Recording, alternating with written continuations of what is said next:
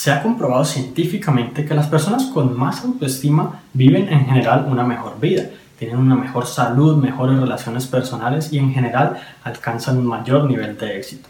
Hoy vamos a ver 5 cosas impactantes que nunca te dijeron sobre la autoestima.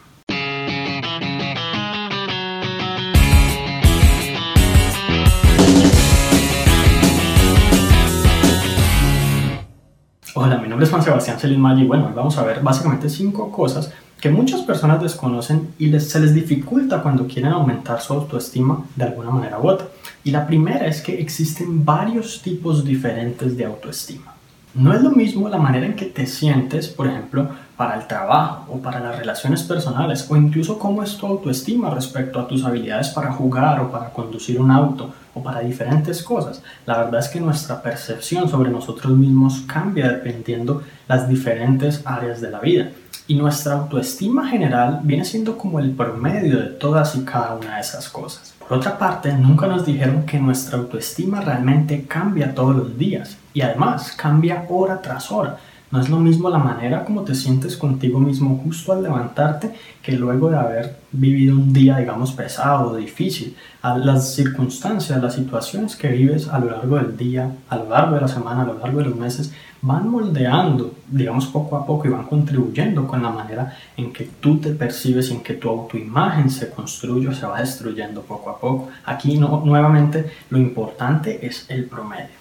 Muchas personas creen que para tener una buena autoestima se necesita ser atractivo o que las personas feas están condenadas a tener baja autoestima. Pues resulta que la ciencia ha demostrado que esto en realidad no es así, que la apariencia física juega un papel muy pequeñito en la construcción de una buena autoestima y que de hecho las personas más atractivas a veces incluso están llenas de inseguridades y se sienten raras porque están acostumbradas a que todo el mundo las trate de cierta manera o que les digan ciertas cosas y cuando eso no ocurre de pronto piensan que es su culpa y se sienten deprimidos o tristes. Entonces es como, como por igual. Realmente aquí la belleza o sentirse o ser atractivo no tiene absolutamente nada que ver. Otra cosa que nunca nos dijeron es que las afirmaciones positivas mal formadas contribuyen negativamente con la autoestima de las personas que, digamos, ya tienen una autoestima media o baja. ¿A qué me refiero? A que si una persona en este momento no se siente muy bien consigo mismo y le dicen, por ejemplo, tú eres valioso, tú eres importante, tú puedes lograrlo, la persona lo primero que va a pensar o su mente subconsciente va a generar pensamientos como, claro que no, no soy valioso, no, no soy capaz, no soy importante. Y eso la va a sentir aún más mal.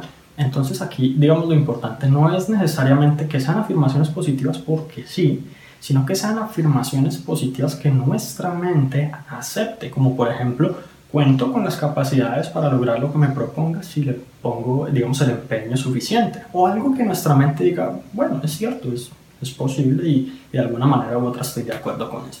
Y finalmente, algo totalmente impactante es que nuestra autoestima depende más del 90% de nosotros mismos.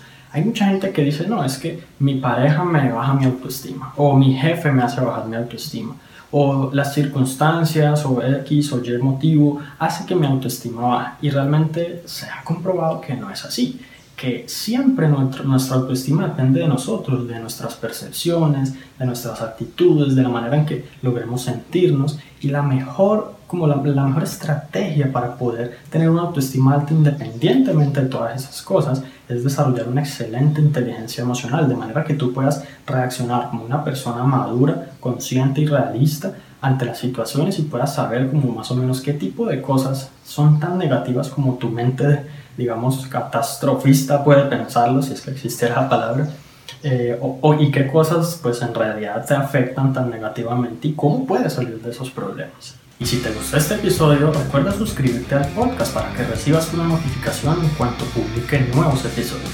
También si conoces a alguien a quien pueda servir esta información, compártela para que ellos también puedan mejorar sus vidas paso a paso. Y bueno, si te gustó este video, entonces te va a encantar un material gratuito que tengo para ti, al cual simplemente puedes acceder entrando a la página www.juan.sc slash autoestima.